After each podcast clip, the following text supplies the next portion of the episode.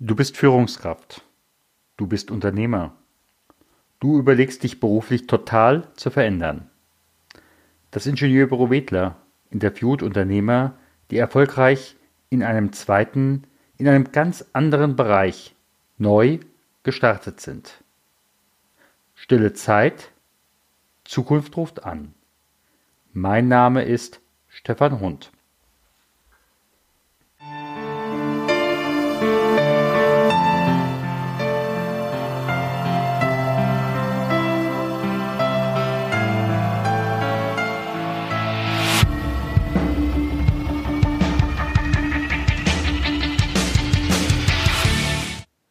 Stille Zeit, Zukunft ruft an.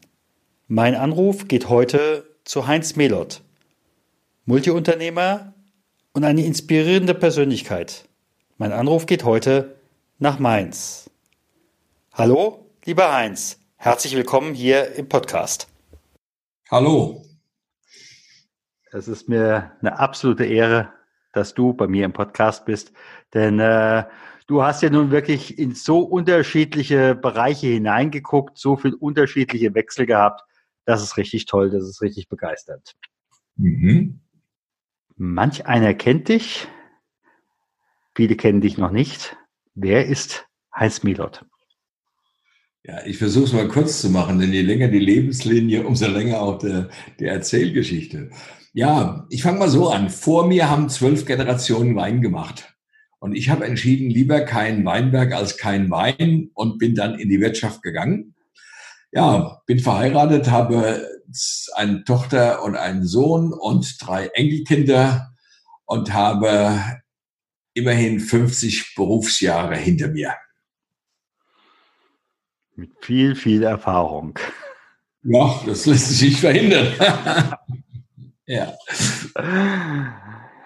Ja, was machst du heute? Du bist im Unruhestand oder wie soll ich das verstehen?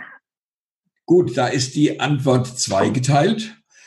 Ähm, ich fange mal ganz kurz noch ein bisschen an, damit man da, da reinkommt in die, in die Biografie. Also ich habe eine ganz normale Volksschulausbildung. Danach habe ich bei Mercedes im, in der kaufmännischen Abteilung gelernt Danach war ich Juniorverkäufer, Verkäufer, Verkaufsleiter und bin mit 28 Jahren Geschäftsführer geworden in einem italienischen Maschinenbauunternehmen und habe für Deutschland die Vertretung gehabt. Kleines Unternehmen. Und da bin ich heute noch dabei nach 40 Jahren. Ich habe dann über 15 Jahre den deutschen Markt aufgebaut für die Italiener und da in Deutschland die besten Autos gebaut wurden und werden, wurden auch in Deutschland die besten Maschinen verkauft. Und wenn man dann mit einem italienischen Produkt in Deutschland Erfolg hat, dann gefällt es den Italienern. Und dann haben die mich 92 in den Vorstand geholt. In diesem Unternehmen, das ist ein Unternehmen mit 250 Millionen Umsatz, 1000 Mitarbeitern, also ein etwas größerer Mittelständler. Und das Schöne ist, dass man bei einem solchen Unternehmen im Prinzip alles miterleben kann, was global passiert. Ist ein Global Player vereinfacht, sage ich mal, in die, die Maschinen, die dieses Unternehmen liefert, stellen unter anderem Kühlschränke her und jeder äh, Kühlschrank, jeder zweite Kühlschrank weltweit wird von einem dieser Produkte hergestellt. So, und ich bin dann in den, in den Vorstand und habe da in den letzten 20 Jahren strategische Geschäftsentwicklung gemacht und durfte in 20 Ländern arbeiten. Toll. Das ist bis 2010 gewesen. Da hatte ich gesundheitlich Probleme. Ich hatte in 50 Jahren pro Jahr ein Kilo zugenommen. Das war ein bisschen zu viel und ich musste die Reißleine ziehen. Äh, hatte dann auch gesundheitliche Probleme und habe zu dem Tag, als die Krise kam, an dem Tag, am 3. Oktober, als Lehman Brothers verkündet wurde im Fernsehen, habe ich entschieden, definitiv mache ich so nicht mehr weiter in der Zukunft und habe dann in mehreren Schritten meinen früheren Arbeitgeber äh, 50 Prozent meiner Kapazität gewidmet und die anderen 50 Prozent bin ich in Deutschland gestartet als Coach, als Trainer, als Berater auf dem gleichen Gebiet Strategie Geschäftsentwicklung. Und heute ist mein früherer Arbeitgeber mein größter Kunde, indem ich also Coaching und Strategie Geschäftsentwicklung und auch einen Teil meiner früheren Funktion weiterführe und der andere Teil geht eben in den, ich sage mal, deutschen Bereich, aber das dürfen nicht ganz 50 Prozent sein, denn so viel will ich nicht mehr machen. Ich mache so ein bisschen weniger, aber mein, mein Hauptkunde mit 50 Prozent meiner Kapazität ist mein früherer Arbeitgeber. Aber mit einer anderen Aufgabenstellung. Das ist richtig toll. Und dann hast du ja auch noch, äh, ja, Unternehmer, Führungskräfte, die sich darüber hinaus weiterentwickeln wollen, die du begleitest, die jetzt nun nicht zu diesem Unternehmen gehören. Ja, genau. Das heißt also, ich habe seit dem Jahr 2000 angefangen, mich immer noch mehr meiner zentralen Frage, ich kann sagen, meiner Lebensfrage zu widmen. Und die Frage war, what makes me tick and what makes others tick? Und ich habe seit dem Jahr 2000 immerhin 150 Tage Weiterbildung gemacht als Trainer und Coach, bin zu Anthony Robbins bis auf die Fidschis geflogen und habe dort alles das zusammengeholt, was ich brauchte, um mich nicht nur im rein geschäftlichen Bereich, sondern im menschlichen Bereich weiter zu qualifizieren. Und somit bin ich also heute Erfolgscoach. Und zwar das seit 2009. Und da mache ich mehrere Dinge. Ich helfe Unternehmen, erfolgreicher zu sein. Das habe ich schon erwähnt mit strategischer Geschäftsentwicklung. Aber ich mache auch Persönlichkeitsentwicklung. Äh, ich mache aber auch äh, Gruppentrainings und mache vor allem Executive Empowerments. Das hat sowas damit zu tun, dass ich äh, vom Alter her halt eben einige dieser Stufen, die meine Klienten heute durchlaufen, bereits früher durchlaufen habe und habe dann so eben die Fremdperspektive zu deren Entwicklung und kann natürlich immer dort mit Rat und Tat sowohl was die Sachfragen anbelangt, entscheidend quasi als Kollege äh, auf Augenhöhe begegnen, aber äh, es ist ja so, dass nicht nur das äh, vordergründig kognitiv eine Rolle spielt. Manchmal haben wir ja irgendwo so einen Schiffschaukelbremse in uns und da hilft mir natürlich sowohl meine NLP-Ausbildung, aber auch meine Coaching-Ausbildung und auch ganz viele andere Dinge, die ich gemacht habe. Nicht zuletzt zu erwähnen, dass ich im Jahr 2001 in Mainz eine Bildungsstiftung mitgegründet habe, die heißt Stufen zum Erfolg. Das war eigentlich der Auslöser 2001 zu ganz vielen Weiterbildungsschritten, weil ich darüber im Prinzip äh, zu dem Werkzeug gekommen bin, was über das eines normalen Managers drüber hinausgeht. Ich bin also auf die andere Seite gewechselt. Mhm. Aber immer mit einer ganz pragmatischen, ähm, businessorientierten Auslegung, weil ich ja im Prinzip, äh, es gibt ja heute Politiker, die waren noch nie in der Wirtschaft. So gibt es auch Coaches, die haben zwar vom Menschen eine Ahnung, aber wie das dann umgesetzt wird und wo die eigentlichen Probleme und Schmerzen und auch die Erfolgs- und die schönen Seiten liegen, das haben die an, am eigenen Körper noch nicht erlebt. Und das ist eine Besonderheit, die halt eben meine Klienten nutzen. Und deswegen bin ich äh, zwar schon Coach, aber manchmal bin ich Mentor, manchmal bin ich Berater, manchmal bin ich Lotse, der sich eine Zeit lang einklingt, der auch mal ins Steuer greift und mal eine Zeit lang steuert im Unternehmen und dann wieder weggeht. Wenn wir also wieder durch die kritigen Stellen des Rheins mit unserem Unternehmensschiff gekommen sind, dann fährt der Kapitän wieder auf seine Art weiter und nimmt aber das mit, was ich ihm also in der Zeit eben mit zugute habe kommen lassen. Und du bist einfach auch eine begeisternde Persönlichkeit, das muss ich auch sagen. Oh, vielen Dank, ja gut, wenn das alles so sehen, ist es umso besser. aber dann frage ich an dieser Stelle, was ist für dich Erfolg? Oh, Ah, da gibt's da gibt's tolle Interpretationen. Also da, das ist so ein Lieblingsthema von mir. Ähm, der Stifter der Stiftung Stufen zum Erfolg hat eine sehr qualifizierte Aussage getroffen, die heißt, Erfolg ist die persönliche Zufriedenheit in Art und Grad einer Zielerreichung. Da hängt ganz viel drin, denn da muss man ein Ziel haben, es muss äh, messbar sein in Art und Grad äh, weil dann kann ich äh, sagen, ob ich mehr oder weniger Erfolg habe. Aber am Ende die persönliche Zufriedenheit, und ich sage heute, es ist ein Glücksgefühl, denn wir wissen ja, dass äh, bei Erfolgserlebnissen Dopamine ausgeschüttet mhm. werden. Und ich bin, äh, ich bekenne mich dazu, Dopamin-Junkie äh, zu sein. Äh, also ist da der, der, also Erfolg ist die persönliche Zufriedenheit, Klammer auf, Dop Dopaminausstoß aus Art und Grad einer Zielerreichung. Das habe ich vereinfacht. Ich versuche das immer so ganz runter äh, zu simplifizieren, dass es greifbar ist. Und für mich heißt Erfolg die Erfolgsformel, Erfolg ist das, was gut tut. Mhm. Und ja, vielleicht ist es hier wichtig zu sagen, äh, dass viele Leute in Deutschland Probleme mit dem Worterfolg haben oder mit der Interpretation und es ist keine Klarheit. Äh, es wird erstmal mit Erfolg wird erstmal oftmals in die rein äh, finanzielle, materialistische, kapitalistische Ecke gestellt und einer, Erfolg hat, das ist irgendwo ein Gauner. Äh, das ist so eine die landläufige Meinung von einfachen Leuten nach dem Motto, äh, äh, der hat irgendwelche Vorteile sich geholt und das ist dann Erfolg.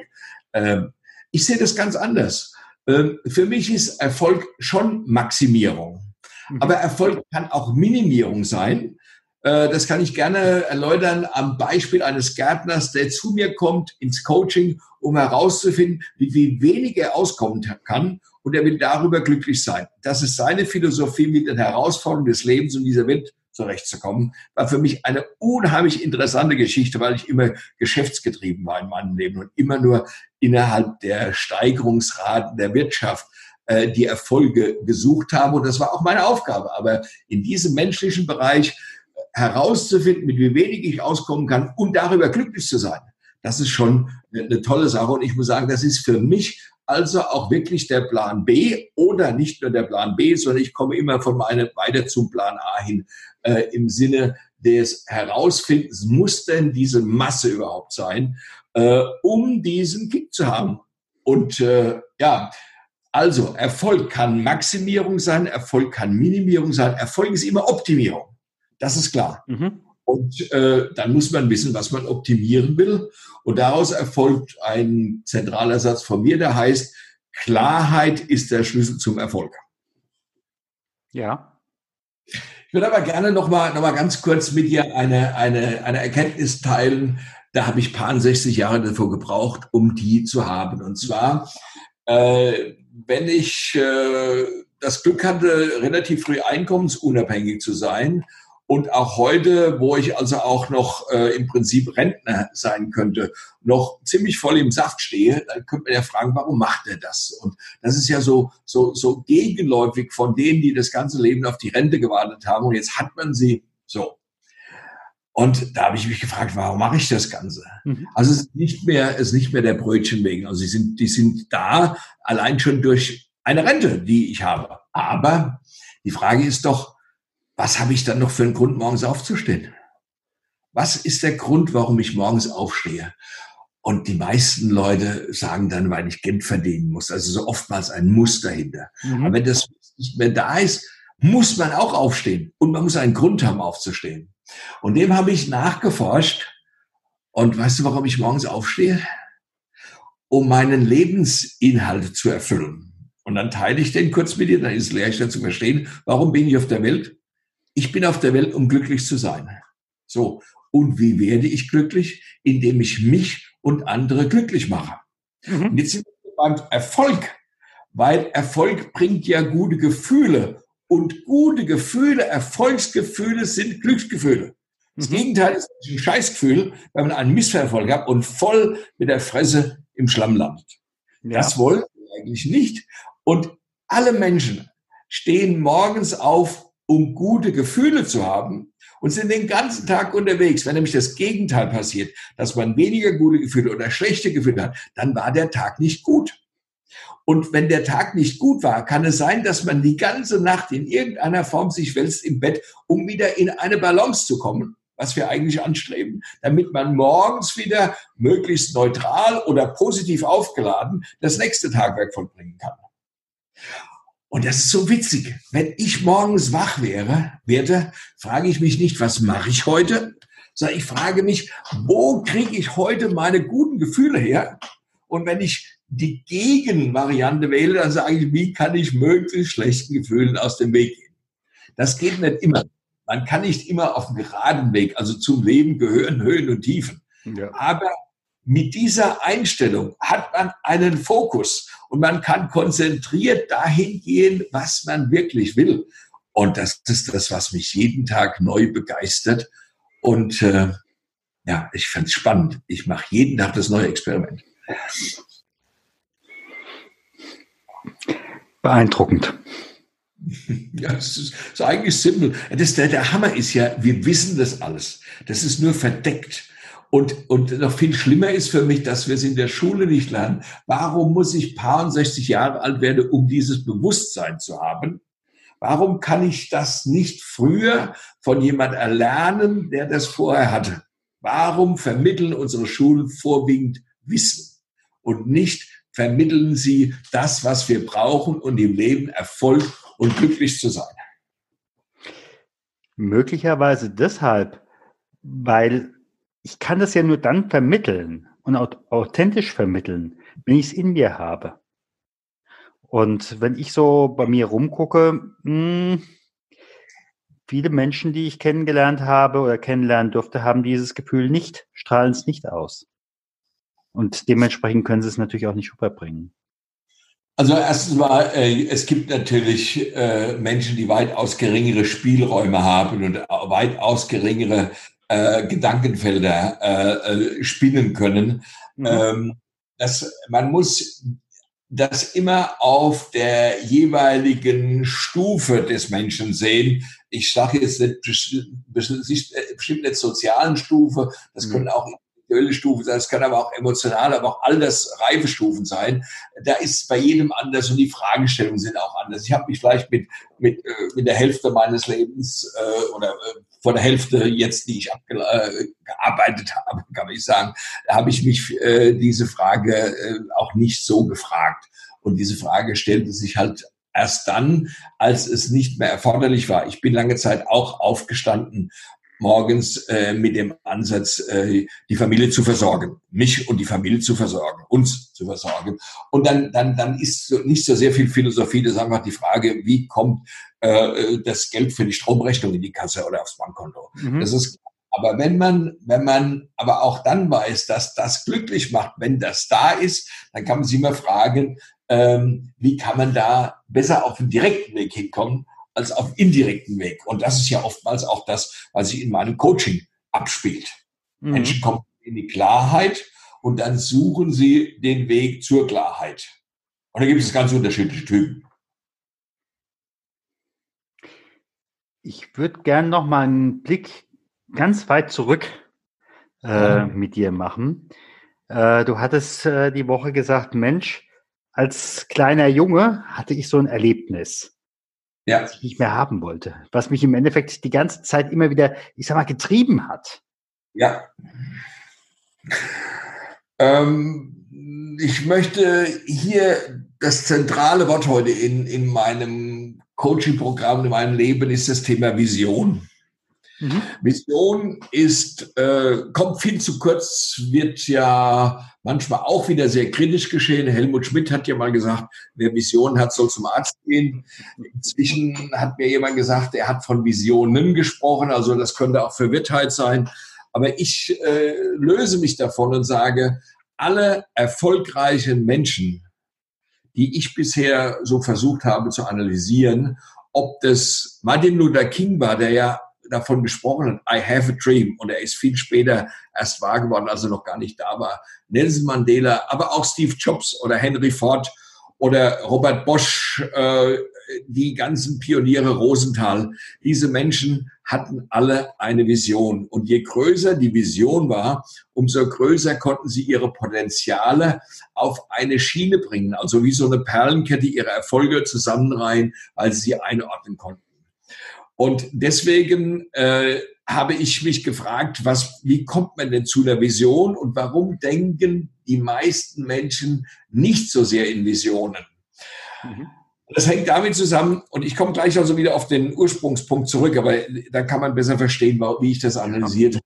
Also, wir denken bottom-up. Wir denken aus einer Situation heraus, ich stehe jetzt hier und habe äh, ja vielleicht am Jahresanfang und dann denken wir von diesem Punkt nach vorne und dann denken wir eine gewisse Zeit und dann kann man nicht mehr klar denken. Ich vergleiche das immer wieder, wie wenn man in einen Baum steigt, in den Gedankenbaum, den Stamm kommt man ja gut hoch. Und dann hat man an der ersten Astgabel eine Entscheidung zu treffen. Dann kommt die nächste und die fünfte und die siebte Astgabel und damit sieht man den Rest nicht mehr und man sieht nur noch vor Blätter keinen Baum mehr. Das ist die Bottom-up-Denkmethode. Also von meinem Standpunkt aus nach vorne. Wenn man aber jetzt das Ganze umkehrt und sagt, wir haben also jetzt den 21. März 2019 und nehmen einen Fixpunkt in fünf Jahren, das wäre der 21. März 2025. Und wenn ich mich dann konkret frage, wo möchte ich denn am 21. März 2025 sein? Und jetzt noch konkreter und besser die Frage formuliert, was ist denn das Beste, was mir passieren kann bis zum 21. März 2025. Und dann denke ich nicht, was mir dorthin kommt, sondern was wäre denn, wenn heute der 21. März 2025 wäre, dann kann ich dort das Beste, was ich mir überhaupt denken kann, festmachen. Mhm. Und wenn ich das festmache, habe ich eine Vision und dann spannt sich ein roter Faden aus dem Punkt A, dem Ausgangspunkt, wo ich bin, und dem Punkt B, meinem Visionspunkt. Das ist im Prinzip eine, ein roter Faden. Wir nennen das die grüne Linie, weil grün ist besser als rot im positiven Sinne gedacht. Mhm. Und damit habe ich eine Roadmap, eine Landkarte für mein Leben, wo ich idealerweise hin möchte. Und dann kann ich immer, wo immer sich auch mein Lebensweg hinführt, und der läuft manchmal sogar rückwärts, aber ich kann mich immer an der grünen Linie orientieren, was wäre denn der beste Weg, um dorthin zu kommen? Und will ich das noch? dann kann ich auch mein, meine Vision modifizieren. Die verändert sich auch im Laufe der Zeit gelegentlich. Aber ich habe immer diese grüne Linie zwischen A und B. Und dann kann ich, also wenn ich top-down denke, kann ich dann sagen, okay, wie viele Abschnitte brauche ich denn, um dorthin zu kommen? Ich könnte mir Jahresabschnitte oder Halbjahresabschnitte nehmen und könnte mir ein großes Ziel oder eine große Vision in, in kleine Schritte denken. Also ich nehme mal ein Beispiel, äh, ein, ein Hausbau äh, wenn das das Ziel wäre, dass eine junge Familie sagt, wir wollen in fünf Jahren unser eigenes Haus haben, dann, dann gibt es da fünf Etappen. Das heißt äh, äh, Idee, äh, Grundstück, Plan, äh, Finanzierung, Grundsteinlegung, Richtfest, Einzug. Es nützt ja nichts, sich äh, über, also ich, dann kann ich mir, wenn ich jetzt die Vision habe, ein Haus zu haben, dann kann ich sagen, okay, ich brauche erst eine Idee, wie soll denn das aussehen? Da hat man auch eine Finanzidee. So, und dann fängt man an, Grundstück zu suchen. Denn ohne Grundstück kann ich halt immer einen Plan machen. Denn ob es am Berg steht oder am, am Rhein, wo auch immer, dann muss ich eben dementsprechend äh, äh diesen Schritt machen und mit einem Plan kann ich dann weitere Schritte machen. Das heißt, mhm. Äh, wenn ich aber anfange zu planen und weiß gar nicht, wo ich hin will, dann kann es sein, dass ich zwischen einem Gartenhaus und einer Wahnsinnsvilla alles zwischendrin hinspringe im Baum und alles ist richtig, aber alles ist unkonkret. Deswegen ist es wichtig, sich an den Endpunkt zu katapultieren im Gedanken und dann von da aus erstmal zurückzudenken, um das Grobe zu haben, die Roadmap und dann fahren wir jede einzelne Spur ab und lernen auch die Gegend richtig kennen, die uns ja in der Zukunft erst begegnen. Aber ohne Ziel ist es halt eben so, dass wie wenn man in seinem Auto eingibt, ich will weg, dann kommt man nirgendwo hin. Mhm. Und das ist ja auch so schön, äh, wer den Hafen nicht kennt, wo er hin will, für den ist jeder Wind der richtige. Aber ich, mir ist wichtig, diese Vision, also der, diesen Traum, diese, diese, diese äh, Energiequelle, die Lust auf etwas zu haben, was ich will, das Beste, was mir passieren kann, ist immer der richtige Weg und dann werde ich dorthin getragen. Aber ich weiß, du hast gefragt, äh, was war denn dein Schlüsselerlebnis? Ich habe mich dann gefragt, was, was war es denn bei mir? Und jetzt kam ich also aus einem nicht besonders gut laufenden Weinbaubetrieb und ich war acht Jahre alt und da sagte mir mein Vater, äh, er sagte es nicht mir, sondern er sagte es zu meiner Mutter, hoffentlich ruft er mich morgen nicht rein. Und es ging darum, dass da Bankkredite fällig waren und es lief schlecht. Und in diesem Zusammenhang kam mir ein Gedanke, ich will das nie haben in meinem Leben. Und ab dem Zeitpunkt wollte ich nicht mehr in diesen Weinbaubetrieb. Und ich hatte eine, ich hatte also die, das Gefühl, ich will dort weg. Mhm. Und was wollte ich dann? Das wusste ich nicht ganz. Das kam dann danach aus diesem negativen Erlebnis heraus. Und da wollte ich ein gemachter Mann sein. Weil in meinem Bild der Welt damals, und wir reden jetzt vor 50, 60 Jahren, war es so, dass ein gemachter Mann einfach jemand war. Das war ein Mann von Welt, dem ging es wirtschaftlich gut, der war anerkannt, der war gebildet, der hatte Umgang, der sah die Welt. Und da hatte ich einen Menschen, der als Vorbild da kam Und den, das war ein Handelsvertreter, der hat mir sehr gut gefallen. Und das hat mich eine lange Zeit getragen und hat mich dann äh, aus dem Betrieb heraus mit vielen Widerständen aus der Verwandtschaft, die haben das alle verstanden. Das waren ja alles Leute aus dem dörflichen, landwirtschaftlichen Bereich.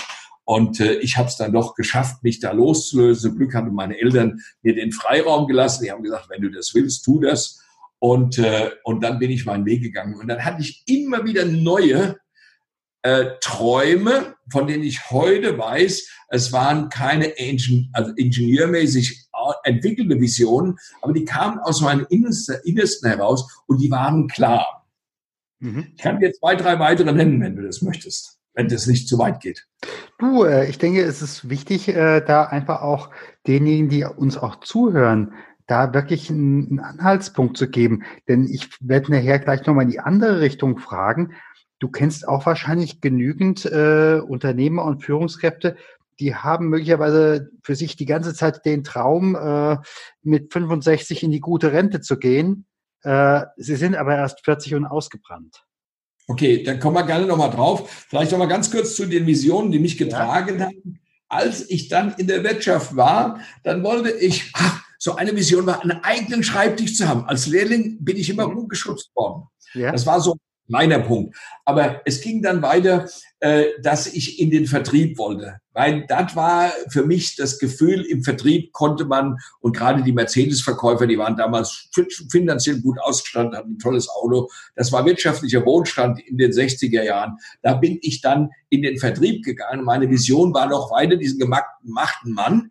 Aber dann, als ich 18 Jahre alt war, fing ich an, Englisch zu lernen. Denn ich hatte ja eine reine Volksschulausbildung, weil das Geld nicht da war für ein Studium und für einen Hochschulbesuch.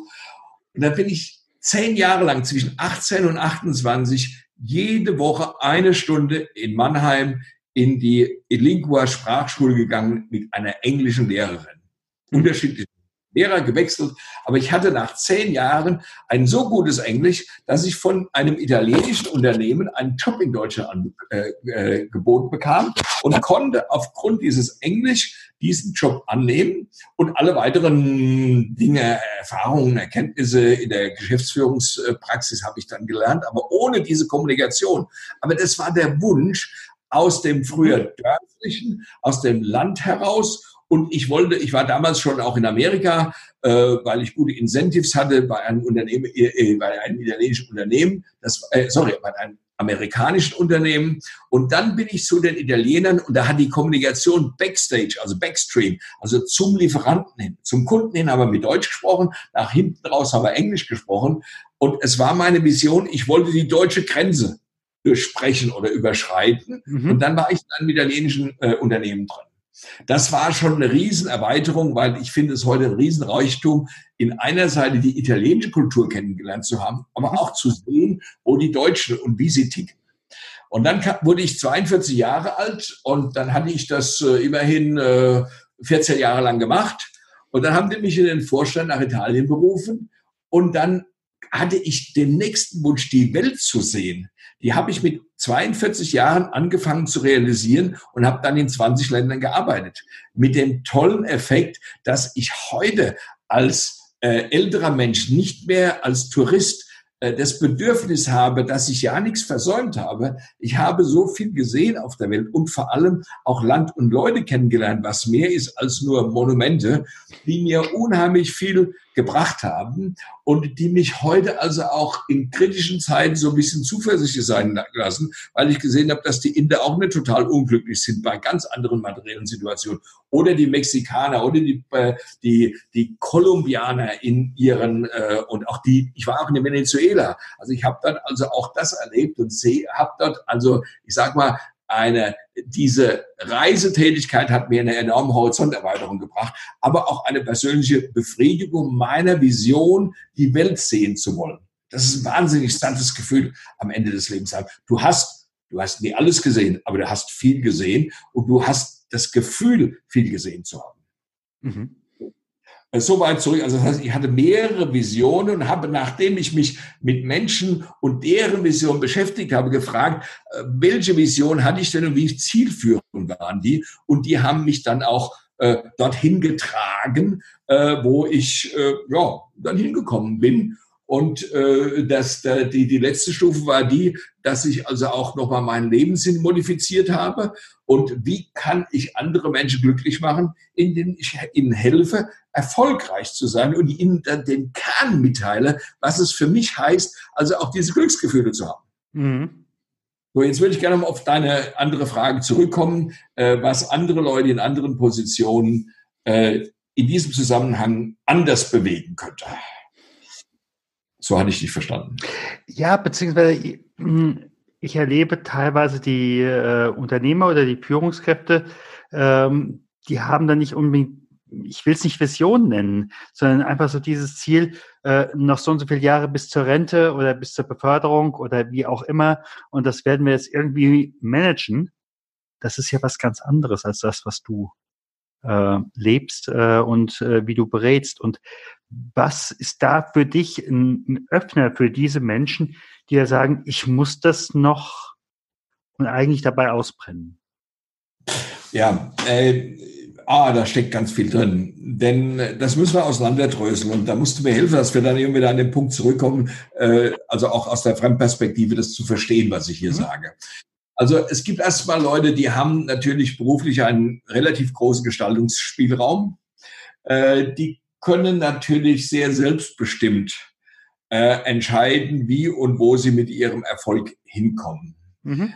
Äh, ich, äh, der Idealfall ist, dass ein Unternehmer eine echte Vision hat, also nicht nur wie die Amerikaner das im Eingangsbereich hängen hat, aber Vision and Mission, sondern dass er äh, äh, eine Leidenschaft hat und das findet man in Handwerksbetrieben, das findet man in mittelständischen Betrieben und man findet es auch in guten Großbetrieben, dass die Unternehmensvision äh, erstmal existiert und gelebt wird und zwar äh, äh nicht äh, das Gegenteil, das was, was definiert wird und dann das Gegenteil gelebt wird.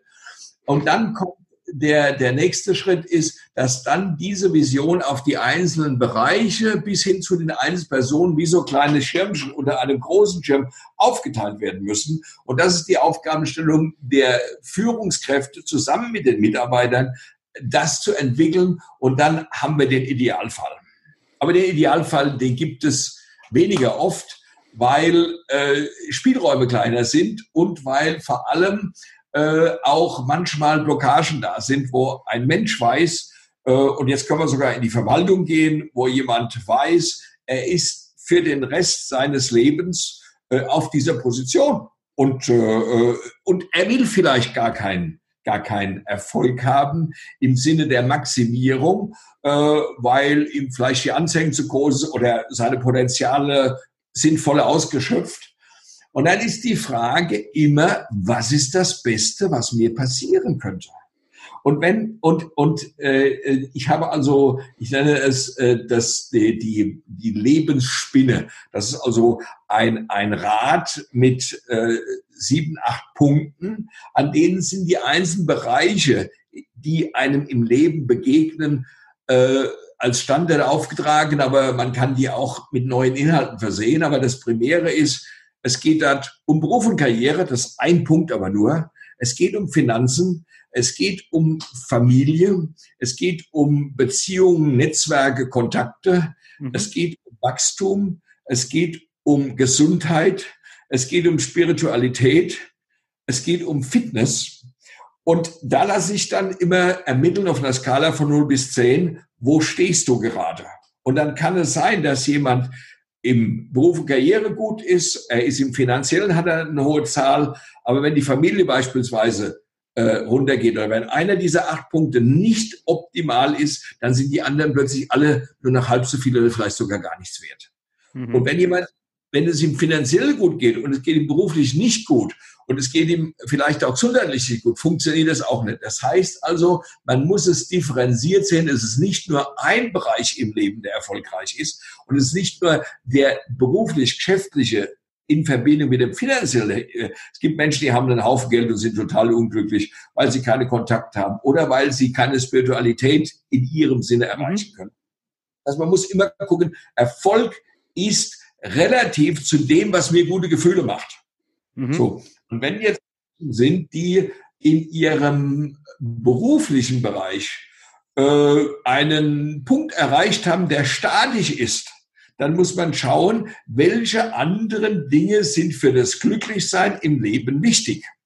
Und dann kann man jetzt das entweder im beruflichen gucken und kann sagen, was wäre denn, wenn du in deinem Feld der erfolgreichste Mitarbeiter wärst, der vielleicht die meisten Komplimente kriegt oder der freundlichste oder der genaueste oder der zuverlässigste oder eine Kombination auf den. Was wäre dann das Beste, was du passieren könnte? Wenn du vielleicht der Mitarbeiter wärst, der die höchste Wertschätzung hat. Und dann kann man auch sagen, ja, von meinem Chef, vielleicht hat er mit dem Chef sogar Knatsch. Dann sucht er doch die Wertschätzung bei den Kollegen oder bei den Kunden und macht dich wertvoll. Das gibt dir gute Gefühle. Damit kannst du möglicherweise auch negative Gefühle, die es gibt. Wir haben nicht nur Sonnenschein. Wenn es regnet, müssen wir halt eben gucken, dass wir einen Schirm draußen haben, dass wir möglichst wenig nass werden. Mhm. Aber wenn wir die Sonne haben oder wir können uns dorthin bewegen, wo die Sonne ist und wir können sagen, was gibt dir die besten Gefühle? Und das ist das, was ich in meinem Coaching erreiche. Das heißt, ich fange immer wieder dort an, wo jemand steht. Und das kann dann auch sein, dass jemand äh, möglicherweise auf dem Bereich Wachstum einfach äh, äh, noch nicht genug inspiriert ist. Mhm. Was wäre es denn, wenn du der Experte wärst in einem ganz bestimmten Gebiet, in einem Zukunftsgebiet oder auch in einem privaten Gebiet? Etwas, wo du wiederum ganz was Besonderes bist. Also, und dann ist das wieder Erfolg aus einer Vision heraus. Ich will der Beste sein oder ein besonders guter oder ein äh, äh, Wissender, ein qualifizierter oder ein hilfreicher, was auch immer. Und daraus resultieren kann man dann wieder seine Glücksgefühle messen. Denn in fünf Jahren will ich das und das bestimmt sein. Mhm. Und wenn man das glaubt und wenn man an diesem Glauben seine Gedanken orientiert, dann ist bei gleichem Potenzial ein anderes Ergebnis nach fünf Jahren da. Und darum geht's. Wir fahren, die meisten Menschen, die ich kenne, äh, nutzen ihre Potenziale nicht voll aus oder sie hängen in einer Schleife und kommen aus der Schleife nicht raus. Und was kannst du in diesem Moment diesen Menschen äh, oder wie aktivierst du in diesem Moment? Also es, es ist, es ist, äh, es ist für mich jetzt immer wieder ganz banal mit der zentralen Frage, äh, äh, was ist das Beste, was dir passieren könnte in dem besonderen Kontext, in mhm. Bezug auf die Familie, in Bezug auf die Gesundheit und dann achte ich darauf, dass also ein, äh, also meine Unterstützung dahin, dass die Gedanken sich auf diesen Zukunftszeitpunkt bewegen, damit wir ins Top-Down-Denken kommen. Also es ist wichtig, dass ich äh, unterscheide, wenn der, diese Person, sie oder er, eine Vorstellung hat und die hat er und die beschreibt er so und dann ist die eher auf fünf Jahre ausgelegt und er versucht aber die Jahresziele zu haben, dann helfe ich ihm, das besser transparent zu machen, durch den ich die Frage, wie stellst du das genau vor, an was kannst du denn das erkennen und mhm. was wären die Punkte, die du hingehen musst und dann wird das plötzlich transparent. Ja. Und äh, dann fängt der Mensch, die Menschen wissen normalerweise, was das Beste ist, was ihnen passieren kann. Die erzählen dann ganz schnell, was das Schlechteste ist, warum es nicht passiert. Und mhm. dann kann man wieder fragen, was bräuchst du das, um das zu ändern? Oder ich meine, ich kann ja, äh, ich bin ja kein Wunderheiler in dem Sinne. Ich helfe dann, wenn es sein muss, also auch mit dem Satz, lieber Gott, gib mir die Kraft, das zu ändern, was ich ändern kann, das zu ertragen, was ich nicht ändern kann, aber die Weisheit, das eine vom anderen zu unterscheiden. Und wenn ich da wieder meine Roadmap habe und meine Vision, wo ich weiß, das Beste, was mir passieren kann, dann kann jemand sogar mit diesem, seinem Plan zu seinem Chef hingehen und sagen, Chef, das Beste, was mir aus meinem Bild der Welt passieren kann, ist das und das. Ich möchte, dass Sie das verstehen. Ich möchte, dass wir beide vielleicht das diskutieren. Mhm. Oder ich kann nicht mit ihm diskutieren, dann nehme ich das und baue mir innerhalb des Zeltes, was mir an Sauerstoff zur Verfügung steht, mit der Energie, die ich habe, das, was mir den, der Raum gibt. Oder ich habe die Vision, den Raum zu widersprechen, dann müssen wir halt eben einen, einen, einen Schachplan machen. Äh, aber dann sind wir über dem, also wenn die Vision existiert, ist man auf einer neuen Ebene, denn man weiß, wo man hin will. Ich hätte da noch ein schönes Beispiel. Mhm. Kann ich dir das sagen? Ähm, Stell dir vor, also ich habe vor kurzem mit einem Zukunftsforscher gesprochen mhm. und habe den gefragt, was macht ihr denn, wie helft ihr denn den Menschen? Und da sagt er, ja gut, also erstmal, wir schauen schon äh, aus der Metaperspektive auf diesen Planeten und schauen uns Megatrends an. Die kann man erkennen und dann sammeln wir Daten und dann bilden wir so Szenarien. Und äh, das kann man, dann hat er mir das Trump-Szenario oder das Trump-Szenario beschrieben. Ich muss gucken, ob ich es noch zusammenkriege. Das eine war Trump Impeachment, das war Trumponomics, also Wirtschaft, also Impeachment, er wird abgesetzt. Äh, Trumponomics, er ist besonders erfolgreich. Trumpusconi, das heißt viel Worte und viel Blabla und viel Show und nichts. Äh, das war aber auch Trump in War. Das war auch Trump Shot. Äh, und es gab einen sechsten, der mir jetzt nicht einfällt. Und wenn man so ein Szenario hat, was ja nur Möglichkeiten sind, die haben gar nichts zu tun, das ist, das ist alles real möglich und dann kann man immer feststellen, wenn das oder das passiert, kommt dies oder jenes Szenario, was man schon tun kann, was die Schachspieler ja immer machen bei der Weltmeisterschaft, sind 23 Leute sitzen am gleichen Brett und denken sich die, die Züge aus. Das sind also Szenarien. So, zurück. Dann sagt er, ja gut, die Szenarien, die helfen den Leuten besser, die Welt zu verstehen. Aber die Glaskugel, die jeder gerne hätte, zu wissen, was die Zukunft bringt, es eben nicht aber man kann trotzdem damit umgehen. Und dann sagt er, stell dir vor, dein Leben ist eine Timeline und du fährst mit dem Zug von Hamburg nach Süden. Das kann Stuttgart sein, wenn es länger wird, München und wenn du Glück hast, kommst du auch über die Alpen. Dann bist du über 100, symbolisch gesprochen. Mhm. Jetzt stell dir vor, du weißt nicht, was du willst und weißt auch nicht das Beste, was dir passieren könnte. Dann kannst du nicht in Lüneburg ausscheiden äh, steigen, wenn es dort Heidekraut gibt, weil du das vielleicht magst, die Farbe magst. Du kannst aber auch nicht in Münster aussteigen, wenn du dir dort die Kirche angucken willst. Und du kannst nicht in Düsseldorf aussteigen, wenn du alt trinken willst. Und du wirst in Köln auch kein Kölsch probieren, weil du nicht gesagt hast, ich will das irgendwann trinken. Und du fährst an der Mosel vorbei, du fährst in Mainz, in Mannheim, mit Stuttgart vorbei. Und wenn du Pech hast, kommst du an und du hast immer, ich will weg auf deinem Navi gehabt, aber du warst nie aus dem Zug draußen. Mhm. Das macht Sinn, sich klar zu machen, was das Beste ist, was einem passieren könnte. Und dann hatte ich plötzlich, jetzt komme ich nochmal einen Schritt weiter, und dann kommen wir nochmal auf diese Menschen zurück, die diese Problematik haben. Bitte ja. äh, komm, äh, nehme ich da nochmal mit rein. Aber ich wollte jetzt nochmal sagen, warum das so viel Sinn macht. Der, warum man die Potenziale, die man hat, so gut nutzt. Weil ähm, es passiert ja sowohl im Bewusstsein einiges, aber es passiert auch eine ganze Menge im unbewussten Bereich. Bis hin, dass wir die ganzen Wahrnehmungen, die wir an einem Tag haben, nachts wieder die gleichen kleinen Menschen, die irgendwo hinschaufeln. Und wenn die keine Schublade haben, wo das Zeug reingehört, dann schieben die das von einem Haufen zum anderen. Am nächsten Morgen ist noch ein Haufen, da ist der ist dann weggeräumt. Das heißt also, auch der unbewusste Bereich. Ich werde morgens wach mit Dingen, die habe ich mir nie vorher zusammengeräumt und ich habe eine Idee. Dies passt aber dazu, weil meine Vision klar, klar ist und weil sie mich trägt, weil ich aufstehe und jeden Tag daran arbeite mit dem Besten, was mir passieren kann, weil ich auch weiß, wenn ich eine Perle nach der anderen auf die Kette nehme, dann ist, ist das was anderes, als wenn ich keine Perlenkette habe, wo ich die draufstecken kann, weil halt eben keine Vorbereitung getroffen ist weiß nicht, ob das so leicht jetzt äh, in so einer kurzen Zeit am Telefon übermittelbar ist, aber ich bemühe mich da mit den Beispielen das ein bisschen. Ja, also ich sag mal so, ich habe ich hab zumindest äh, ein Gefühl dafür äh, bekommen. Im Endeffekt auch, wenn ich weiß, äh, wenn ich nicht weiß, wo ich hin will, äh, ja, dann kann ich nicht, kann ich nicht wirklich ankommen. Dann bin ich immer nur auf dem Weg, auf der Flucht, auf der, weiß ich nicht. Ja, ja.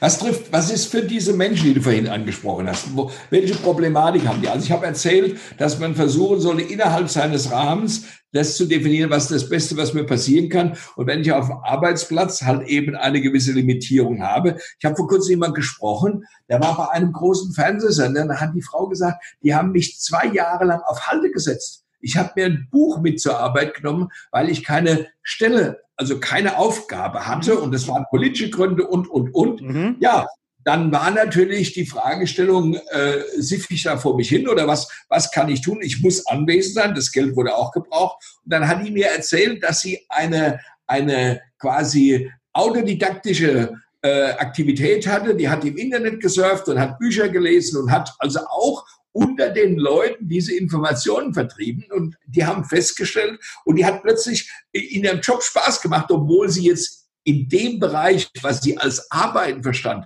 äh, gar nicht eingesetzt war. Es war also ein, ein, ein extremer Bereich, wo nicht das Burnout war, sondern das Boreout mhm. war dort Problem. Äh, äh, bei den Burnout-Leuten haben wir natürlich äh, eine ganz andere Geschichte. Da gibt es ja welche, die, die halt eben einfach im Hamsterrad laufen und, äh, und die meinen, dass äh, die, die Karriere leider im Rund sei. Äh, das, ist, das ist also das ist viel, äh, viel gefährlicher und viel schwieriger. Aber da ist oftmals auch nicht ganz klar oder nur einseitig klar, von den sieben, acht Punkten von der Spinne, da geht es vielleicht nur, ich habe einen Fall, da geht es nur um Geld, nur um Geld, nur um Geld.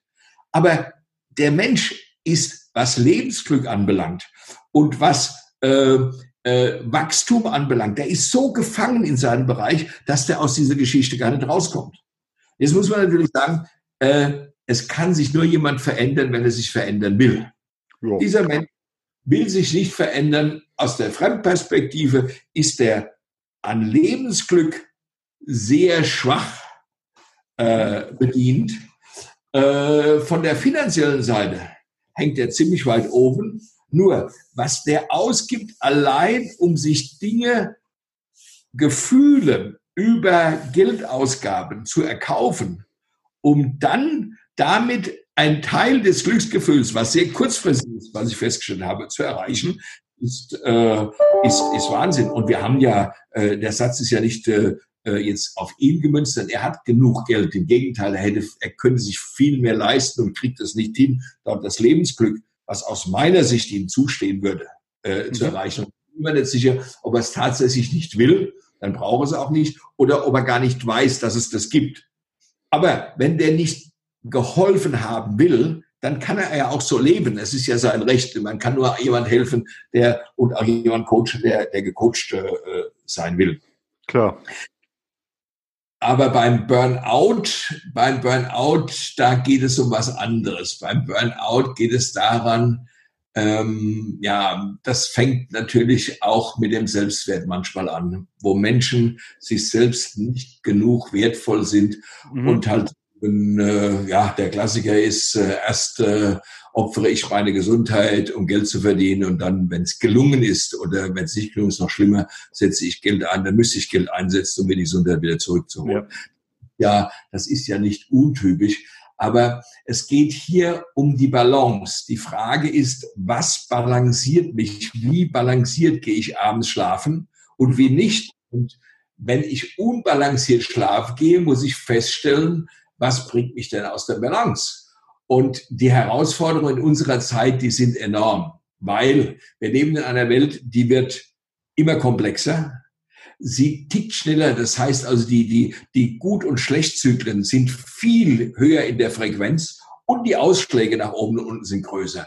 Und das fordert schon, denn dafür sind wir in der Generation nicht ausgebildet und wir können auch da nicht ohne weiteres äh, wenn wir, vor allem wenn wir in der Tretmühle drin sind, nicht rauskommen. Ich präge da einen Satz, der heißt, ein Drittel weniger für ein Drittel besser.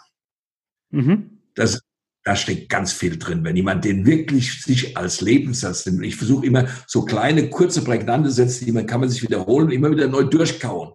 Ein Drittel weniger für ein Drittel besser.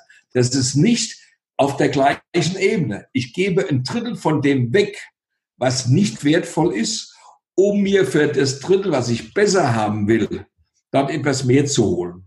Da muss ich aber wissen, was ich besser haben will. Und das kann ich wiederum nur, wenn ich eine Vision habe und wenn ich weiß, das Beste, was mir passieren kann, dann kann ich entscheiden, welches Drittel lasse ich denn liegen. Und das sind, das, das geht dann ganz auf die praktische Anwendung. Wir wissen doch, dass wir heute alle nicht mehr tagesfertig sind. Also ich kenne das noch, wo man abends den Schreibtisch zugemacht hat und da hat man den abgeräumt, da hat man schon das Häufchen, was man am nächsten Tag bearbeitet und es war ziemlich überschaubar. Heute haben wir so viele Unfertigkeiten, auch mit den Systemen, mit denen wir arbeiten, dass dieses Gefühl des Fertigseins gar nicht mehr da ist. So, wenn ich jetzt meine unerledigten Dinge auf einem Stapel habe und ich arbeite auch so, da liegt das Wichtigste oder auch das, was mir am meisten Erfolg bringt, oben, was ist das Beste, was mir passieren kann, dann lege ich das oben drauf, was am meisten dazu beiträgt. Und da bleibt konstant die Hälfte bis ein Drittel, das bleibt unten. Nur nach drei Monaten ist das nicht mehr wichtig. Ja. Das heißt, wenn wir doch nicht fertig werden, eh nicht.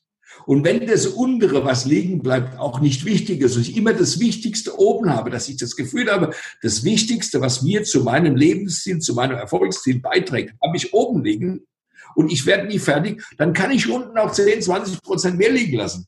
Und zwar die, die das beim Burnout eben zum Überlauf bringen, die mich abends nicht mehr schlafen lassen. Indem ich also konsequent sage, ein Drittel weniger für ein Drittel besser, damit es besser geht, damit ich mehr Zeit, mehr Energie, bessere Qualität in das reinstecken kann, was für wichtig ist. Das ist eine, das ist eine Formel, die ist definitiv erfolgreich.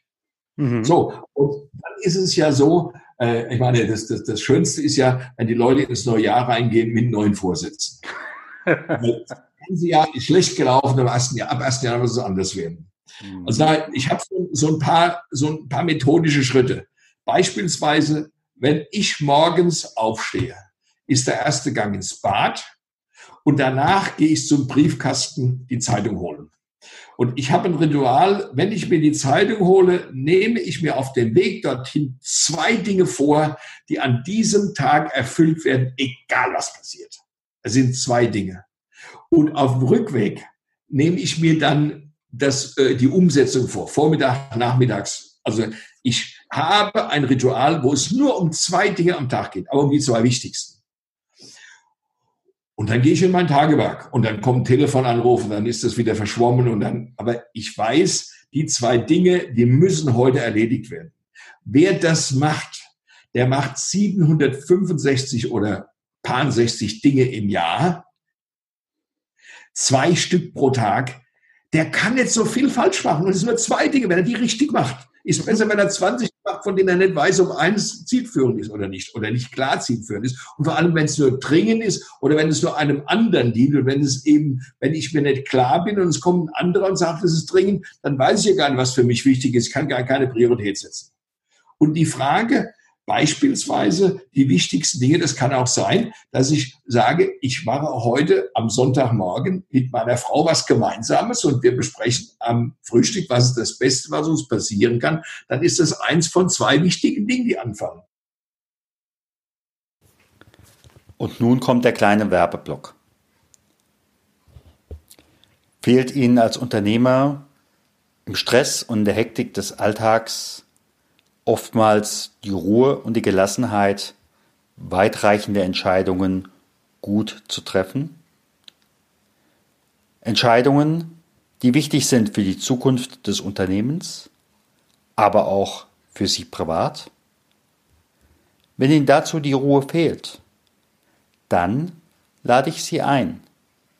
Seit 2004 begleite ich Unternehmer und Führungskräfte in Schweigetagen, zwischen drei und sieben Tage in Klöstern in Deutschland, in Tagungshäusern oder auch, je nach Wunsch, auf einer spanischen Finca. Wenn das für Sie interessant ist, dann besuchen Sie meine Seite www.stefanhund, Stefan mit F, Hund wie Katze.com und wenn Ihnen mein Angebot zusagt, dann freue ich mich, dass wir bald persönlich in Kontakt kommen.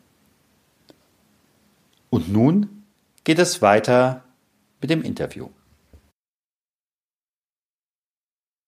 Ja, Heinz, wenn du mir im Augenblick von deinem Sonntagsritual oder von deinem täglichen Ritual am Sonntag erzählst und du sagst, Mensch, ihr habt jetzt schon die wichtigste Sache miteinander besprochen, was ihr, du und deine Frau an diesem Sonntag miteinander macht damit euch das Beste begegnen kann, was dieser Sonntag euch bieten kann.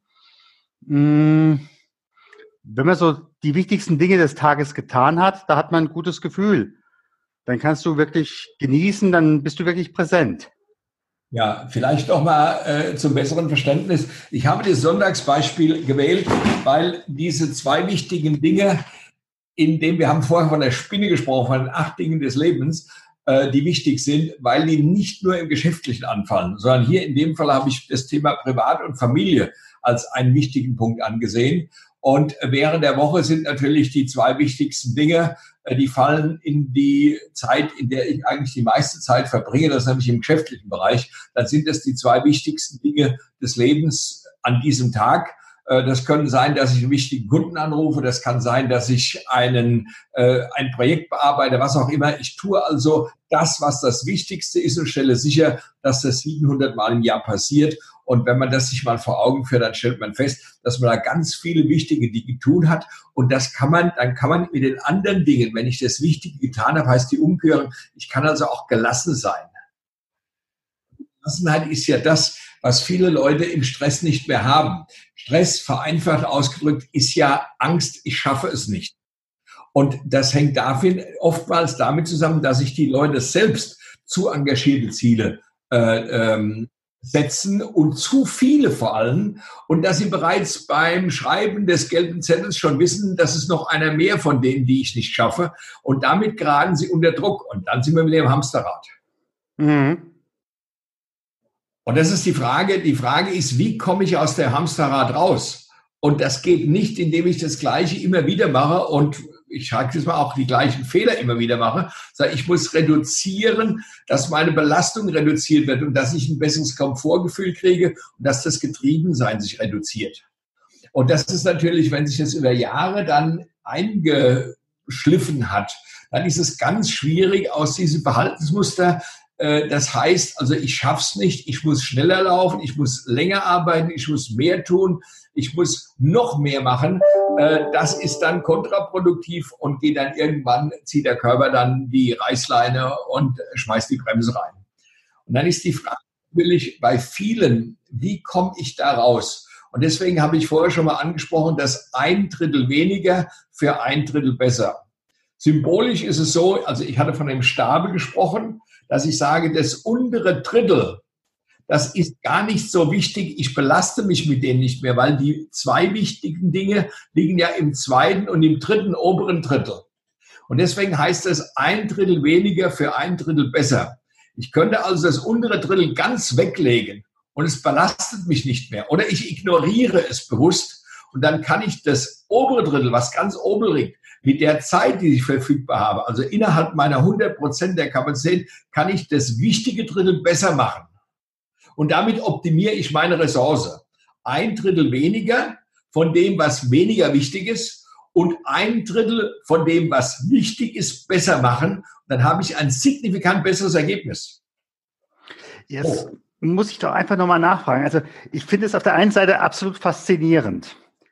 Ja. Wenn ich aber ein paar Jahre zurückgehe, ich habe damals Teilzeit gearbeitet und äh, da sagte mir ein Freund, ich würde auf ein Drittel meines Gehaltes verzichten, der damals, äh, äh, ich würde auf die Hälfte meines Gehaltes verzichten, äh, den ich damals im Endeffekt morgens um neun Uhr oder abends um zehn Uhr in derselben Unternehmensberatung anrufen konnte, ähm, wenn ich ein Drittel weniger arbeiten könnte. Geht das nur für Unternehmer oder für Führungskräfte? Da bräuchte ich vielleicht von dir nochmal was. Ich glaube, dieses Beispiel ist nicht mit dem vergleichbar, was ich angesprochen habe. Also es ist also egal, ob ich vier Stunden, sechs Stunden, acht Stunden, zwölf Stunden, 16 Stunden arbeite. Das sind immer 100 Prozent meines Kapazitätseinsatzes. Und es ist klar, dass Zeiteinsatz auch eine quantitative Frage ist. Ja. Äh, das ist theoretisch ist es mathematisch so, wenn ich nur die Hälfte arbeite und ich bin immer gleich wirksam, dann kann ich auch nur die Hälfte leisten. Mhm. Ich gehe aber davon aus, dass ich den Wirkungsgrad erhöhe und sage, meine 100 Prozent, ob das vier Stunden sind oder acht Stunden oder Burnout-Leute machen meistens mehr, das mhm. sind 100 Prozent der Kapazität.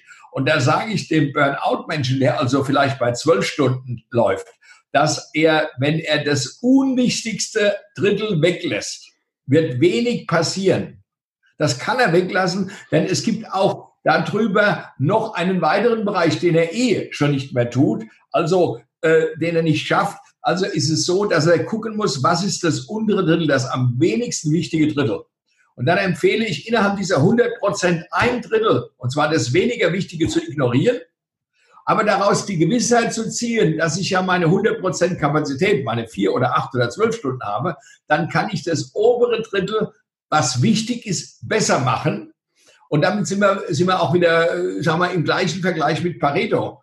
Pareto heißt immer, ich brauche 20 Prozent meiner Kapazität, um 80 Prozent zu machen und 80 Prozent meiner Kapazität, um 20 zu machen. Aber man geht immer davon aus, dass es wichtige und weniger wichtige Dinge gibt. Und hier, wenn ich sage, mit der Regel ein Drittel weniger für ein Drittel besser, ändere ich meinen Mindset und sage, ich mache lieber das obere Drittel doppelt so gut, als dass ich versuche, und, und das geht zu Lasten des dritten, weniger wichtigen Drittels. Mhm. Ist das soweit verständlich? Dann ist es, dann wird es für mich klarer. Also in letzter Konsequenz, ich bringe immer vom Zeitkontingent meine 100 Prozent, äh, ja. sage aber dann, ich setze andere Prioritäten und was ja. hinten runterfällt, ja. macht den Box sowieso nicht mehr fett. Ganz genau. Und ich habe eine Analyse gemacht, wenn ich mit den Leuten am Ende des Tages durchgehe, was sie gemacht haben. Und dann haben sie immer die dringenden Dinge gemacht. Und wenn ich die Dinge alle aufschreiben lasse nach Dringlichkeit einmal und parallel an Wichtigkeit, die lasse ich nachträglich einfügen. Und wenn ich das sortiere, dann sind die dringenden Dinge, die Sie gemacht haben, meist in der Wichtigkeit in der dritten Priorität. Mhm. Aber sie waren dringend, hat einer geschrien, da war irgendwas, aber wenn es nicht gemacht gewesen wäre, wäre wahrscheinlich ganz wenig passiert. Die Tragweite war gering. Und meistens sind die wichtigen Dinge aber nicht dringend, wie Planung, wie Struktur, wie Strategie, äh, wie aber auch etwas Wichtiges, wie vielleicht eine wichtige Kundenverhandlung oder ein wichtiges Mitarbeitergespräch, das gut vorzubereiten, weil davon ganz viel abhängt. Diese Priorisierung findet in den meisten Stellen nicht statt. Vor allem, wenn er in einem Hamsterrad drin ist, dann hat er die ganz vielen dringenden Dinge und meistens will er die dringenden Dinge wegmachen und dann ist der größte Teil des Tages weg und dann hat er die dringenden Dinge erledigt. Aber die wichtigen sind zu kurz gekommen. Und deswegen sage ich generell nicht nach Dringlichkeit arbeiten, sondern nach Wichtigkeit.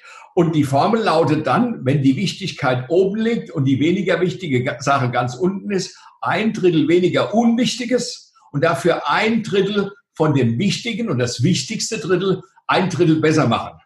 Denn in der Zeit, im Zeitaufwand ist das gleich. Mhm. ist nur ein anderer Wirkungsgrad.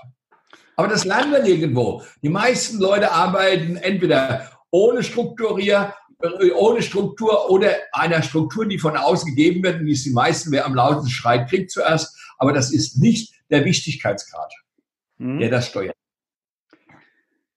Dann habe ich es aber auch, dann habe ich es wirklich auch verstanden, was, wie, wie du es meinst. Und da kann ich dir gut folgen.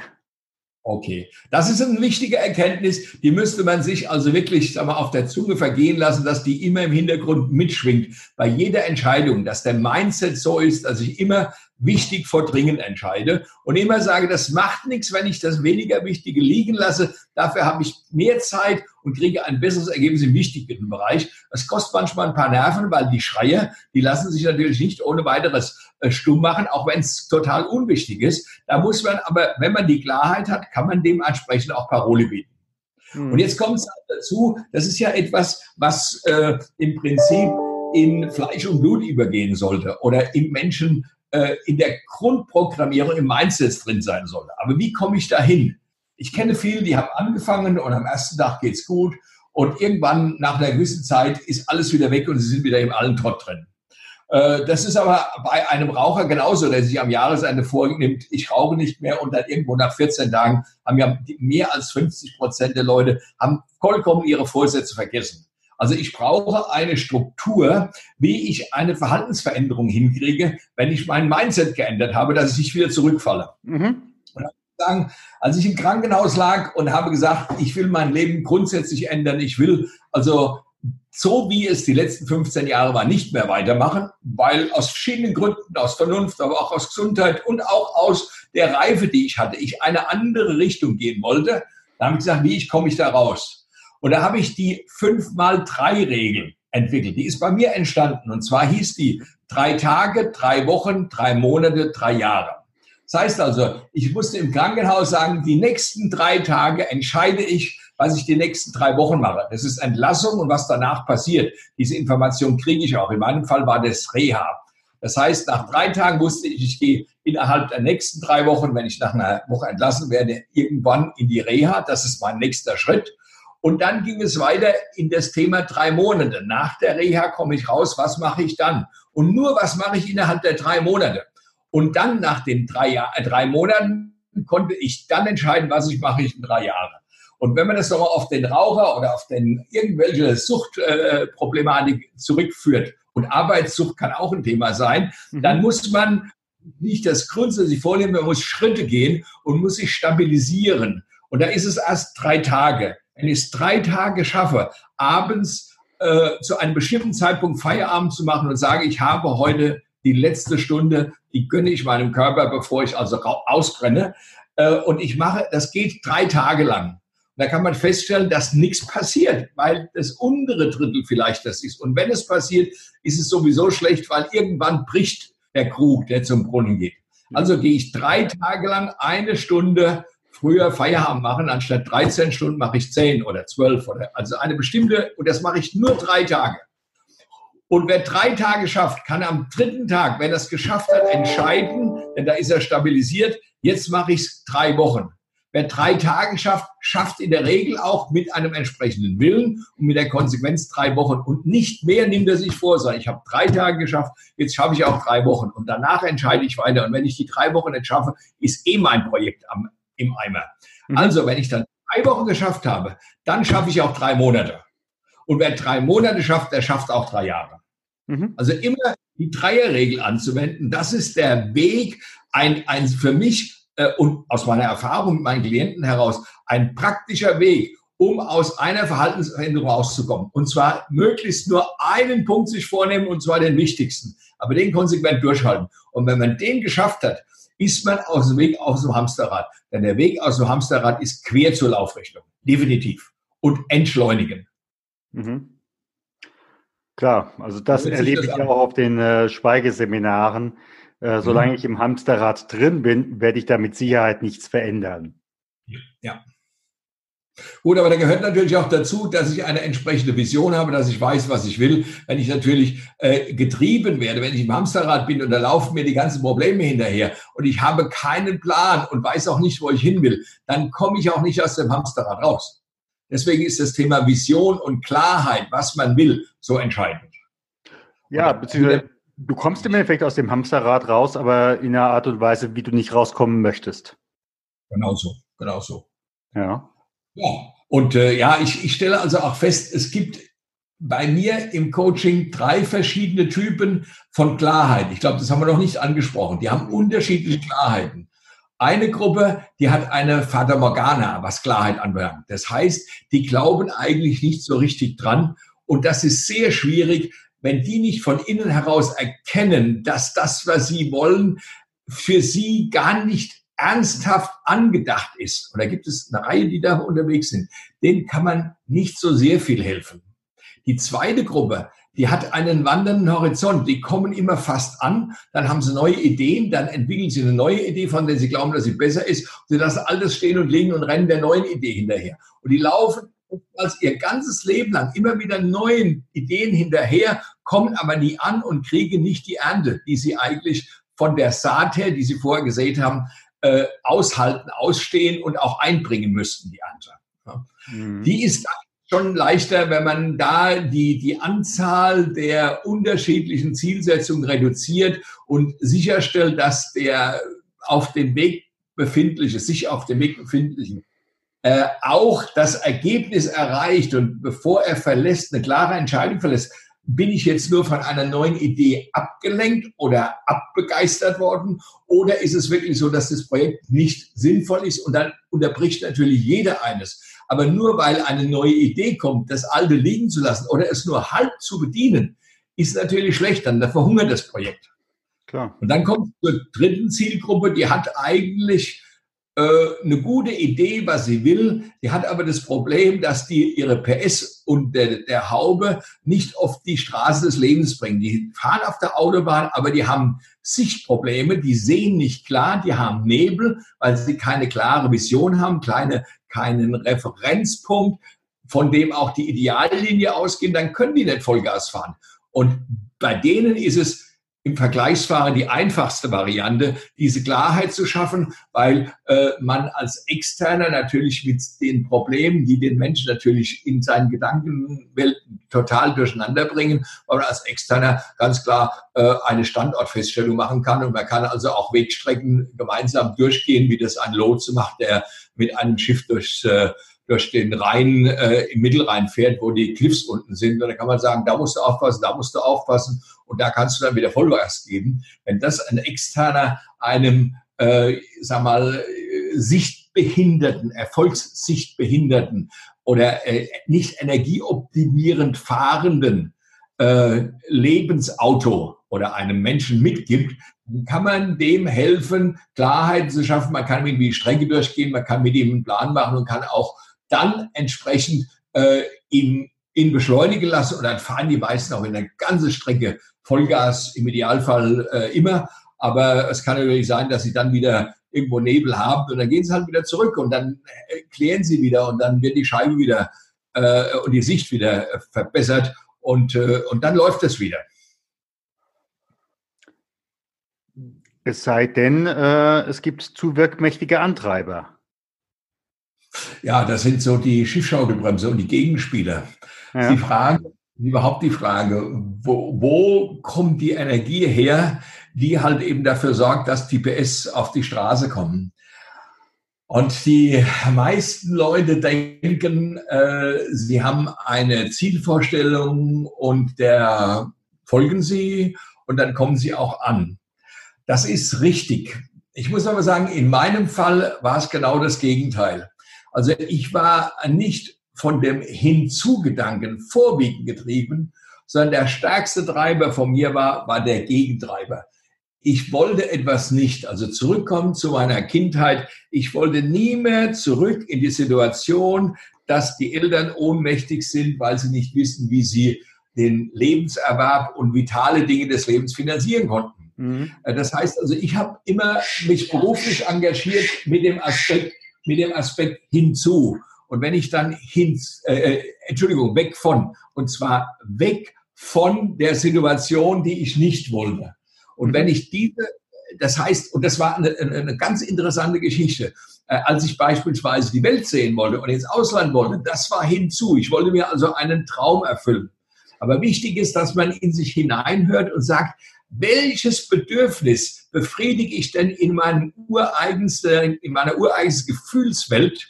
Manchmal sind Menschen unterwegs, die erfüllen eigentlich eine Aufgabe, äh, ich nenne es nicht nur ich, sondern man nennt es auch Glaubenssätze, dass der Vater gesagt hat, du musst mal das und das machen, du musst mal das Geschäft unternehmen.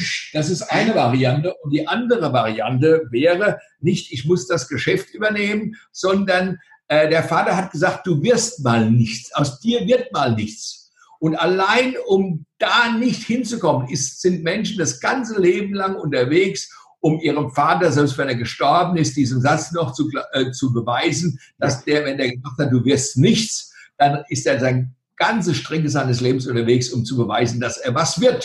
Und das ist also weg von und nicht hinzu. Mhm. Wenn man das erkannt hat, was einem da treibt und was die Treiber sind, das macht natürlich äh, äh, einem etwas souveräner und man ist nicht mehr so getrieben, sondern man setzt die Treiber ein. Also ich weiß, dass mein Treiber, der also um diese existenzielle Frage geht, äh, nicht mehr ohnmächtig und mittellos zu sein, dass der Treiber ein ganz starker Treiber war, um mich dorthin zu bringen, wo ich heute bin. Mhm. Da schließt sich für mich einfach nochmal die, die Frage an. Ich habe vorhin mich mit der Sonja Kreie, die du ja auch kennst, unterhalten. Ja. Äh, so dieses Stichwort Berufung. Äh, so manche sagen, ich habe eine Berufung, äh, aber wenn man genauer hinten dran schaut, äh, ist da auf einmal nicht viel. Da ist irgendwann mal eine Idee gewesen. Wie würdest du in diesem Kontext Berufung einordnen? Ja gut, da steckt ja drin, wer ruft. Ist es, ist es, die, ein, ist es eine Fremdsteuerung, eine Fremdberufung? Hat der, der Vater oder wer auch immer ihm gesagt, du musst oder du wirst nicht oder so? Das wäre eine Berufung im Sinne der Fremdsteuerung. Aber mir ist bei dem Wort Berufung, weil du das genannt hast, sofort das Thema Talent eingefallen. Das Thema äh, Talent ist ja etwas, äh, was äh, etwas darstellt, was man besonders gut kann. Und weil man es gut kann, macht man es sehr gerne. Und daraus entsteht der Wunsch, das weiter zu perfektionieren, weil ja da, wenn man etwas gerne und gut macht, man Erfolg hat und im Sinne des Erfolgstreibers man mehr davon haben will. Und wenn jetzt jemand seine Berufung findet, das würde ich sagen, stimmig sein zwischen dem, was man kann, man will und was man auch dann innerhalb der Möglichkeiten des Lebens erfolgreich umsetzt, dann fallen da mehrere Glücksdinge zusammen, die, äh, also dann, dann fällt, äh, gibt es einen Glücksfall, dass mehrere Dinge zusammenfallen, die dann zum Glücklichsein führen, weil sie ja, das beste, das beste Beispiel äh, ist, wenn der Junge von der Schule nach Hause kommt. Und er wirft den Ransen in die Ecke und er geht auf den Sportplatz. Und er kommt eine Stunde später heim, äh, soll noch Ausgaben, Aufgaben machen, ist nass, kalt, verschwitzt, die Knochen kaputt getreten und schmutzig und es war toll. Der ist also seinem Talent gefolgt und der ist auch äh, dann erfolgreich gewesen und das, was er machen sollte, das hat er eigentlich nicht gemacht, die Aufgaben. Die kommen dann erst später und manchmal sogar zu kurz. Aber der Mensch, der dann, und das muss ja, das kann ja auch Musik sein, das kann auch Basteln sein, das kann eine handwerkliche Fähigkeit sein, das kann aber auch der Umgang mit chemischen Formeln sein oder die Neugierde nach etwas finden. Das sind alles Talente. Und wenn jemand denen folgt, dann ist in meinem Bild der Welt das viel erfolgversprechender, als, jemand, als wenn jemand mit Krampf etwas versucht zu machen und das äh, also auszuführen beruflich. Und wenn er dann vielleicht noch ähm, da keine Berufung dazu findet, also wenn das, wenn das für ihn nicht attraktiv ist und wenn er sich nicht hingezogen fühlt. Also ich, ich nehme an, es haben sich Leute mit, mit dem Wort Berufung im Sinne auch des Berufs viel intensiver befasst und können es besser auslegen. Für mich ist ist Berufung, wenn sie selbstbestimmt ist und aus dem Inneren, aus dem inneren Antrieb des Menschen kommt, ist das eine sehr schöne Sache, weil die Energie freisetzt. Wenn es aus einer Fremdsteuerung heraus ist, kann es genau das Gegenteil sein. Dann folge ich dem Ruf eines anderen und äh, dann ist das die Frage, ob mich das glücklich, äh, erfolgreich, ob es mich, mich zufrieden macht. Mhm. Du hast am Anfang gesagt, du hast drei Enkel. Mhm. Und äh, daher würde mich so jetzt gegen Ende unseres Interviews interessieren, was gibst du als weiser Opa deinen drei Enkeln weiter? okay. Ähm, lass mich kurz nachdenken. Was fällt mir dazu ein? Zuerst fällt mir ein, äh, was ist Erziehung, obwohl ich nicht dafür zuständig bin, meine, Eltern, meine Enkel zu erziehen, aber wir leben ja in einem Familienverbund, äh, wo alle Einflussgrößen in irgendeiner Form ihren Platz finden. Und für mich heißt erstmal Erziehung ist Liebe und Beispiel. Das ist für mich Erziehung. Und das war für mich äh, das Thema, wie ich meine Kinder geprägt habe und wo ich auch versucht habe, ihnen meine Werte zu vermitteln, wo sie einen Großteil mit übernommen haben. Und ich denke, das gilt auch im indirekten Sinne für die Enkel. Äh, ich glaube, dass, dass ich ein, ein, das weniger wichtig ist, was ich ihnen gebe, sondern das, was sie nehmen und was sie sehen und was sie mitnehmen an Werten und an sonstigen Dingen. Und äh, äh insofern ist das eher indirektes Geben, äh, ist es eher Anbieten. Mhm. Ähm, dann gibt es aber eine zweite Variante. Ähm, wie gehe ich mit meinen Enkeln um? Ich habe äh, einen Lebensspruch, der heißt, das Gewöhnliche gibt dem Leben seinen Bestand, das Außergewöhnliche gibt dem Leben seinen Wert. Und was ich versuche mit meinen Enkeln ganz individuell, ihnen etwas zu geben, was wir gemeinsam toll finden oder ihnen was anzubieten und wenn sie das interessiert, was wir gemeinsam toll finden. Das kann sein, dass wir gemeinsam hier am Rheinstrand spazieren gehen. Ich erinnere mich, ich bin zwei Stunden mit meiner Tochter am Rhein, äh, meiner Enkel, sorry, meiner Ältesten, damals eines der ersten Erlebnisse, da war die drei Jahre gefühlt alt. Und dann sind wir am Rhein spazieren gegangen. Da hat die in den Steinen, in den großen Ufersteinen, die also das Abspülen verhindern, dort hat die Treibgut gefunden. Einen Ast, eine Dose, eine Spüliflasche und sonst was. Das Kind war so begeistert zu entdecken, was dort alles war. Sie hat gesagt, ich finde hier Material. Das war für die außergewöhnlich. Ich bin sicher, die erinnert sich heute noch daran. Aber ich habe mit meinen Enkeln auch Lagerfeuer gemacht. Ich war mit ihnen, wie gesagt, äh, viele außergewöhnliche Dinge machen, Drachen steigen. Äh, wir sind gemeinsam äh, im letzten Jahr mit einer Enkelin in Wien gewesen und dann sagt sie, du Papa oder Opa, da ist in der Nähe ist Bratislava, das ist die Stadt der Brunnen. Das habe ich nie gehört. Da gehen wir hin, da sind wir dorthin und dann stolpern wir über eine Segway-Gruppe Segway und dann sind wir Segway gefahren in Bratislava. Also außergewöhnlich. Und ich, weil ich überzeugt bin, was bleibt, ist die Erinnerung und es sind Erlebnisse. Und wenn ich heute zurückschaue in meine Kindheit, dann sind die Erlebnisse mit meinen Großeltern oder meiner Oma war es eigentlich nur und, und meinen Eltern, das sind nicht so sehr viele, aber meistens außergewöhnliche und eindrucksvolle Dinge. Und äh, das checke ich manchmal gegen und frage so die Enkelin, was war denn das Schönste, was wir gemacht haben oder was ist denn das Tollste, was wir haben? Und äh, äh das war jetzt die letzte Woche äh, interessant. Mit der jüngsten Enkelin habe ich gelesen und die hat es nur indirekt ausgedrückt, dass sie gesagt hat, sie will es wieder mit mir machen, sie will wieder Aufgaben mit mir machen, weil sie tut sich ein bisschen schwer. Und da haben wir das Lesen umgekehrt, weil ich habe gelesen und habe Fehler gemacht. Und sie musste genauso die Wörter entziffern und gucken, ob es richtig ist. Und dann habe ich auch mal lustige Fehler gemacht. Und dann hatten wir Spaß und haben also zwei Seiten gelesen, indem, er, indem sie meine Fehler korrigiert hat. Und das habe ich sie dann gefragt, wie war das dann? Sagt sie, fand das toll. Dann haben wir es wieder gemacht. Mhm.